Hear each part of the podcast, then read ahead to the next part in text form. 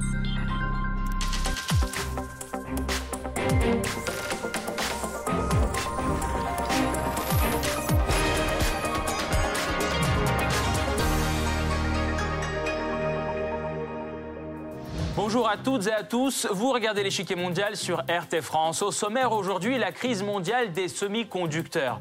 Le manque de ce matériau précieux provoqué largement par la pandémie, d'une part déstabilise l'industrie mondiale et d'autre part réchauffe les tensions à l'international. Quelle est donc l'ampleur de cette pénurie qui se fait sentir dans presque tous les coins du monde? Des milliards de dollars de pertes Ralentissement ou arrêt total de la production, beaucoup d'industries à travers le monde sont frappées par un déficit de semi-conducteurs sans précédent. Parmi les causes, la pandémie du Covid-19 est la surconcentration de la production en Asie. La guerre commerciale entre les États-Unis et la Chine a aussi joué son rôle. Les sanctions américaines visant à asphyxier le secteur chinois des semi-conducteurs affectent les chaînes de production mondiales et posent des risques pour l'industrie chinoise. Dans ce contexte, Pékin cherche activement à atteindre l'autonomie en matière de production de puces électroniques. Sur fond de ce déficit inédit, Taïwan et la Corée du Sud renforcent leurs liens avec les États-Unis et espèrent ainsi combler le vide. D'autres acteurs majeurs comme le Japon et l'Union européenne adoptent leur propre stratégie visant à dynamiser la production nationale de semi-conducteurs.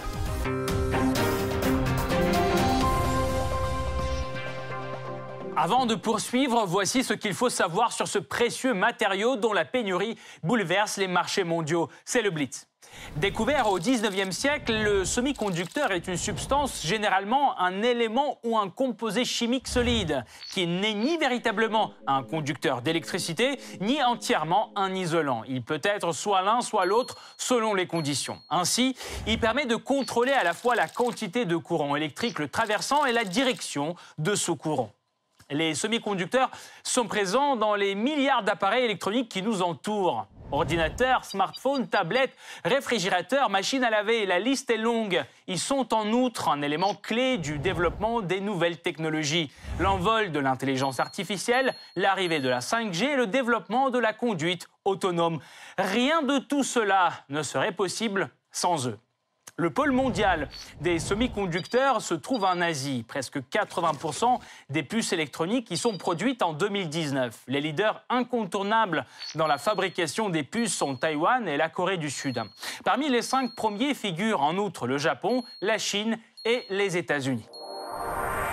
De la fabrication de canettes à la production d'automobiles, la pénurie des semi-conducteurs se fait ressentir dans presque tous les domaines. Du coup, ce ne sont pas les tensions entre pays qui manquent. Déjà en guerre commerciale avec Pékin, Washington impose de nouvelles sanctions affectant lourdement le secteur des semi-conducteurs chinois. Pékin y voit une violation du droit international et cherche donc à réduire au minimum sa dépendance vis-à-vis des fournisseurs étrangers. De leur côté, les poids lourds sur le marché des semi-conducteurs comme Taïwan et la Corée du Sud profitent de la pénurie pour renforcer leurs liens avec Washington. Taipei compte en outre se rapprocher de l'Union européenne en lui proposant de l'aide en matière d'approvisionnement en puces. Quelles conséquences la pénurie des semi-conducteurs a sur les relations internationales?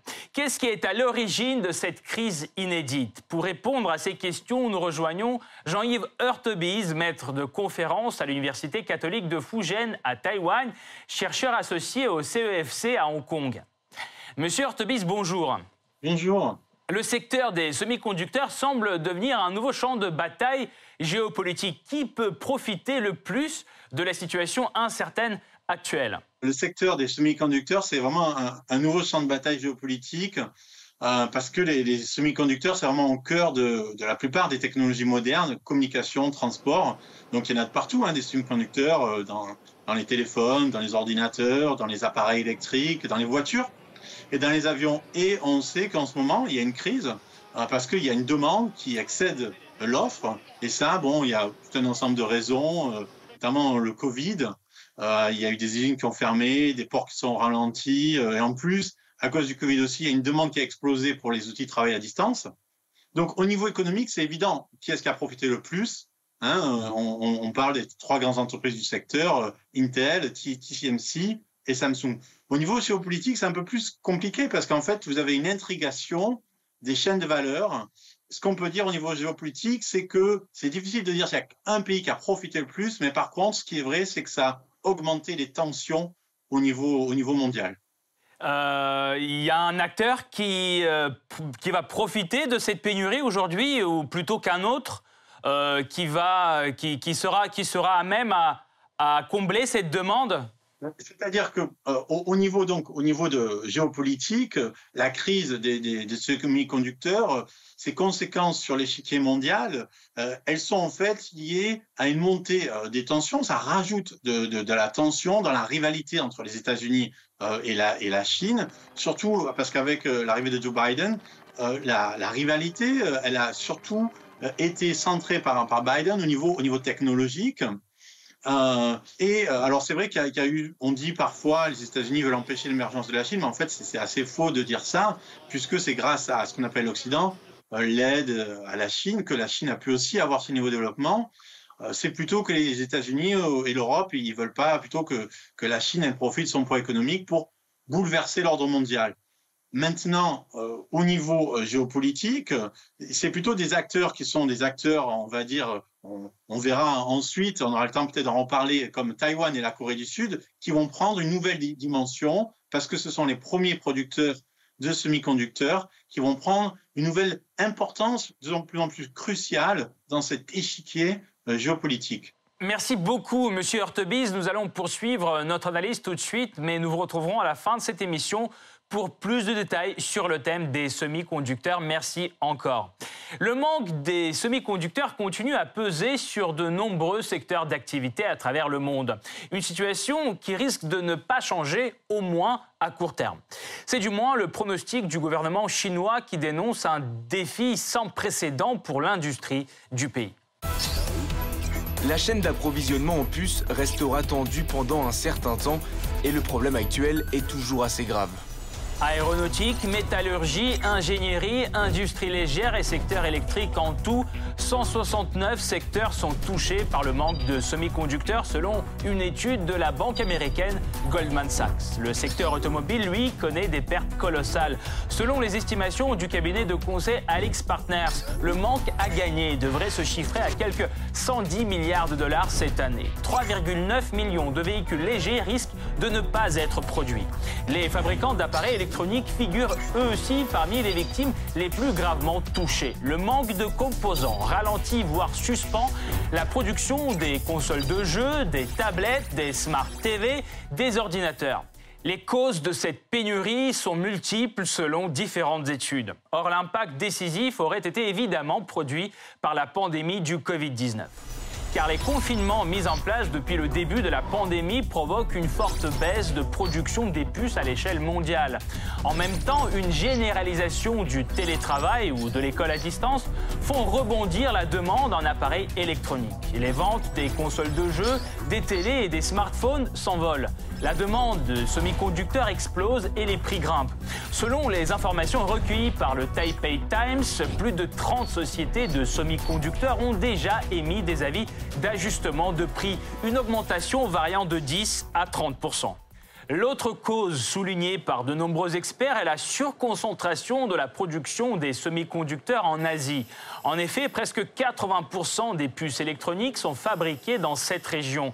Or, dans le contexte de la flambée des coûts de transport et des mesures sanitaires, leur livraison représente un véritable défi logistique. De récents aléas climatiques viennent aggraver la situation. Par exemple, au Texas, deux usines de semi-conducteurs ont dû fermer leurs portes à cause d'une vague de froid sans précédent. Et la sécheresse inouïe à Taïwan risque d'affecter la production de puces car ce processus implique des volumes d'eau considérables. La guerre commerciale entre les États-Unis et la Chine a certainement aussi joué son rôle, ce qui a bouleversé les chaînes de production. D'un côté, il s'agit des actions américaines visant à faire pression sur le géant du numérique chinois Huawei. En anticipation du nouveau tour de vis de l'embargo américain, ce dernier dynamise durant l'été 2020 ses achats de semi-conducteurs clés pour se constituer d'importants stocks. Dès le mois de septembre 2020, son approvisionnement par TSMC, dont il était le second client, est coupé. De l'autre, les sanctions américaines affectent fortement l'activité du principal producteur chinois de puces, SMIC. L'année dernière, il se trouve aussi sur la liste noire américaine, ce qui lui barre l'accès aux technologies US et rend complexe les échanges commerciaux avec les entreprises américaines. Résultat, une partie de ses clients se tourne vers d'autres producteurs de puces, faisant grimper la demande chez ces derniers. Des sanctions que Washington explique par des considérations de sécurité nationale. À en croire les autorités américaines, le principal producteur de semi-conducteurs chinois serait lié à l'armée chinoise. Pékin dément fermement ces affirmations et appelle à chercher ailleurs les vraies causes de ces restrictions. Une telle pratique viole les règles du commerce international, perturbe les chaînes industrielles, d'approvisionnement et de valeur mondiale et nuira inévitablement aux intérêts nationaux et à l'image de l'Amérique. Nous conseillons aux États-Unis d'arrêter l'acte erroné d'user du concept de sécurité nationale pour opprimer les entreprises étrangères. En effet, le domaine des semi-conducteurs est le talon d'Achille de la puissance numérique chinoise, car Pékin dépend fortement des importations des puces, principalement de Taïwan et de Corée du Sud. Les producteurs locaux ne satisfont même pas un cinquième de la demande nationale. Une situation qui n'est certainement pas du goût du gouvernement chinois qui accélère sa quête d'autonomie dans la production des puces. Pour cela, Pékin investit massivement dans ce secteur et offre des allègements fiscaux pour des sociétés de semi-conducteurs. Selon les estimations de la Maison-Blanche, entre 2017 et 2027, le gouvernement chinois pourrait débourser 150 milliards de dollars pour développer ce domaine. Une ligne qui porte ses fruits. Rien que cette année, la construction de plusieurs usines de production de puces est annoncée par Pékin. De son côté, Washington, qui dépend lui aussi des importations de semi-conducteurs, entend également soutenir leur production domestique. En avril 2021, Joe Biden propose une enveloppe de 50 milliards de dollars afin de rendre le pays plus compétitif sur le marché des semi-conducteurs. Ce budget sera réparti dans des primes à la production, à la recherche et à la création. L'administration Biden créera également un National Semiconductor Technology Center ayant pour mission de soutenir la recherche et le développement du secteur, d'aider à commercialiser de nouvelles technologies et d'élargir les programmes de formation de la main-d'œuvre. Alors, quels sont les autres acteurs géopolitiques qui entendent peser sur le marché des semi-conducteurs? Comment certains producteurs de puces profitent-ils de la pénurie? Comment les semi-conducteurs se sont-ils retrouvés au cœur d'un combat à la fois technologique et économique? La réponse après la pause.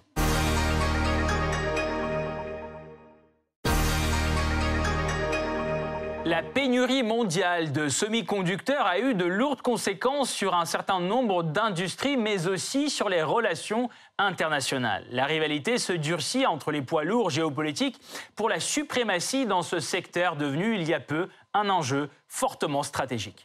Le début de l'industrie des semi-conducteurs date de l'invention du premier transistor, fabriqué à partir d'un matériau semi-conducteur en 1947 par une équipe de l'American Bell Telephone Company. Un pas décisif est franchi en 1958 lorsque l'américain Claire Kilby de Texas Instruments met au point le premier circuit intégré interconnectant plusieurs composants électroniques sur une seule plaquette. Ces progrès vont entraîner une nouvelle révolution industrielle avec l'essor de la microélectronique permettant l'utilisation des courants électriques pour la transmission, le traitement et le stockage des informations. Un large programme de commandes publiques et en particulier militaire va stimuler cette nouvelle industrie et contribuer à son développement aux États-Unis. Très vite, les progrès réalisés permettent d'assembler un nombre de plus en plus grand de composants électroniques sur des surfaces toujours plus réduites, tout en diminuant les coûts de production. Les années 1970 voient une explosion des applications commerciales, avec notamment le développement de l'informatique. Les États-Unis ne restent pas très longtemps seuls dans ce secteur. À partir des années 1970, le Japon se dote d'un important programme de développement dans les semi-conducteurs. D'autres acteurs en Asie vont apparaître à leur tour sur ce marché à la fin des années 1970. La Corée du Sud et Taïwan, où les gouvernements soutiennent le développement de l'industrie électronique, secteur à forte valeur ajoutée. Face à cette nouvelle concurrence, les Japonais se concentrent à partir des années 1980 sur le marché de l'électronique professionnelle, en particulier l'informatique et les appareils de télécommunication. Les États-Unis essaient à leur tour de rattraper leurs concurrents. Un groupe de 14 fabricants américains de semi-conducteurs s'associe au gouvernement en 1987 pour créer le consortium Sematech. Ce regroupement a pour effet d'accélérer les progrès dans un secteur à la pointe de l'innovation. Il entraîne parallèlement une spécialisation des entreprises en raison de l'explosion des coûts de recherche et développement et de production. Certaines sociétés, appelées fabless, sans usine, se spécialisent dans la conception de puces électroniques alors que d'autres, les fonderies, fabriquent ces composants. À partir des années 2000, la politique des entreprises américaines et européennes de délocalisation de la production favorise le développement des fonderies en Asie, principalement à Taïwan et en Corée. Le secteur des fonderies, très concentré, est notamment dominé par l'entreprise taïwanaise Taiwan Semiconductor Manufacturing, fondée à la fin des années 1980. L'un de ses plus gros clients est la Chine, qui importe la majeure partie des semi-conducteurs utilisés dans son industrie. À partir des années 2010, Pékin se met sur le chemin du développement de la production domestique afin de rompre sa dépendance avec les fournisseurs étrangers. Un plan appelé Made in China 2025 est lancé en 2015 avec l'objectif de produire 70% de sa demande d'ici 2025. Cependant, cette volonté se heurte à la politique des États-Unis dans le cadre de leur guerre commerciale avec la Chine. À partir de 2018, plusieurs volets de sanctions ont été imposés à des entreprises chinoises, dont Huawei ou ZTE, limitant leur accès à des technologies américaines. Parallèlement, les États-Unis injectent eux-mêmes des milliards de dollars afin de retrouver une certaine indépendance dans ce secteur. En effet, la Chine et les États-Unis ne sont pas les seuls à vouloir renforcer leur production nationale de puces. Ainsi, un des leaders mondiaux des semi-conducteurs, Taïwan, compare ce secteur à une chaîne de montagnes qui protège le pays et en profite pour renforcer ses alliances existantes surtout avec les États-Unis. En février 2021, la première rencontre des membres du gouvernement taïwanais avec les responsables de la nouvelle administration américaine porte justement sur les semi-conducteurs. Washington aurait remercié l'île pour son aide à surmonter la pénurie de ses produits. Fin juin, Taïwan et les États-Unis ouvrent des pourparlers sur le commerce avec au centre la question de l'équipement high-tech. C'est la poursuite du dialogue bilatéral pour la prospérité économique ouvert l'année dernière avec pour but de créer une coalition pour contrer les politiques économiques de la Chine. Le président Biden et la présidente Tsai ont à juste titre identifié le secteur des semi-conducteurs comme une priorité stratégique clé, non seulement pour l'innovation économique, mais aussi pour la sécurité nationale.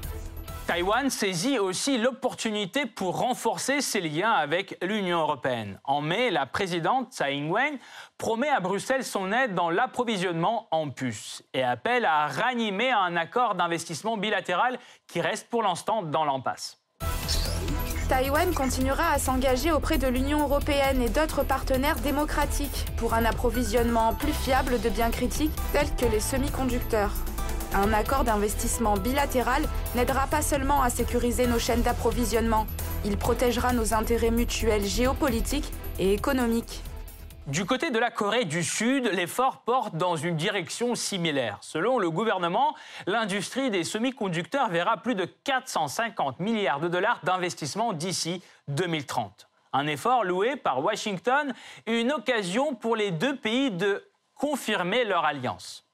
Et c'est précisément ce qu'ils ont fait lors du sommet américano-sud-coréen en mai dernier. Washington et Séoul s'accordent pour soutenir la production de puces dans les deux pays et discutent de la création d'un groupe de travail bilatéral pour les chaînes d'approvisionnement high-tech. Parmi les projets concrets, une nouvelle usine Samsung de puces ultra-modernes de 5 nanomètres que le géant sud-coréen projette d'ouvrir au Texas. Un chantier gigantesque d'une valeur de plus de 17 milliards de dollars. Entre-temps, d'autres pays asiatiques tentent de rattraper leur retard, comme le Japon. Très dépendant des puces taïwanaises et sud-coréennes, le pays déclare projet national, le secteur des semi-conducteurs. Tokyo alloue 1,8 milliard de dollars pour promouvoir la production nationale des semi-conducteurs. Et pour dynamiser cette activité, le Japon compte sur l'aide des géants taïwanais tels que le leader mondial TSMC qui va ouvrir un centre de recherche et développement à Tsukuba. Or, cette stratégie ne convient pas à tout le monde. Ainsi, l'Union européenne compte combler la carence en semi-conducteurs par elle-même. Nous sommes dépendants des microprocesseurs les plus avancés fabriqués en Asie. Il ne s'agit donc pas seulement de notre compétitivité, l'enjeu est aussi notre souveraineté technologique. Nous présenterons une nouvelle loi européenne sur les semi-conducteurs. D'ici 2030, l'Union européenne veut doubler sa production actuelle et occuper 20% du marché mondial des semi-conducteurs. Baptisée European Chips Act, la nouvelle loi portera sur la création de tout un écosystème européen des semi-conducteurs, conjuguant les capacités de recherche, de conception, d'essai et de production. Aujourd'hui, la plus grande fonderie dans l'Union européenne appartient à Global Foundries, entreprise américaine qui produit des puces de 28 nanomètres. Les fabricants européens tels que ST Microelectronics, NXP, Infineon, ASML et Bosch font pareil. En face, les Asiatiques comme TSMC qui maîtrisent déjà l'architecture de 5 nanomètres et se préparent à passer à 2. Pour rattraper l'écart, l'Union européenne prépare une enveloppe de 20 milliards d'euros. Or, selon Boston Consulting Group, il faudrait près de 1000 milliards d'euros pour parvenir à l'autonomie totale sur toute la chaîne logistique. Une tâche ardue, même pour l'Union européenne, qui dispose déjà de certaines capacités de production de puces. Pourtant, la crise actuelle attire aussi des pays novices dans cette production, tels que l'Inde, par exemple. La pénurie de semi-conducteurs mène à la refonte du secteur industriel mondial, mais qui pourra profiter de cette fenêtre d'opportunité pour y voir plus clair, nous rejoignons de nouveau Jean-Yves Hurtebise, maître de conférence à l'Université catholique de Fujian à Taïwan, chercheur associé au CEFC à Hong Kong. Monsieur Hurtebise, quels avantages géopolitiques peuvent tirer de cette crise les principaux producteurs des puces comme Taïwan ou la Corée du Sud? Donc euh, bonjour, bonjour, merci pour cette euh, question. Euh, donc à nouveau question importante. Donc effectivement, comme vous le dites, Taïwan et la Corée du Sud sont les deux pays d'Asie qui sont les plus, les plus en pointe euh, dans ce domaine et surtout dans le domaine le plus en avance technologiquement. Donc TSMC pour Taïwan et Samsung pour la Corée du Sud, donc les, les deux pays à travers leurs deux, leurs deux entreprises. Donc il n'y a pas que euh, à Taïwan, mais c'est l'entreprise la plus, la plus importante. Elles sont en situation de, de quasi-monopole sur ce marché-là. Euh, et TSMC est même devant encore, puisqu'elle a pratiquement 60% du marché mondial et 90% euh, sur les puces les plus avancées de 7 et 5 euh, nanomètres. Euh, alors évidemment, ça a des conséquences géopolitiques. D'une certaine manière, ça accroît leur importance géopolitique et ça les met encore plus au centre du jeu qui est aujourd'hui le jeu de la rivalité technologique, économique, aussi sociopolitique entre la Chine et les États-Unis.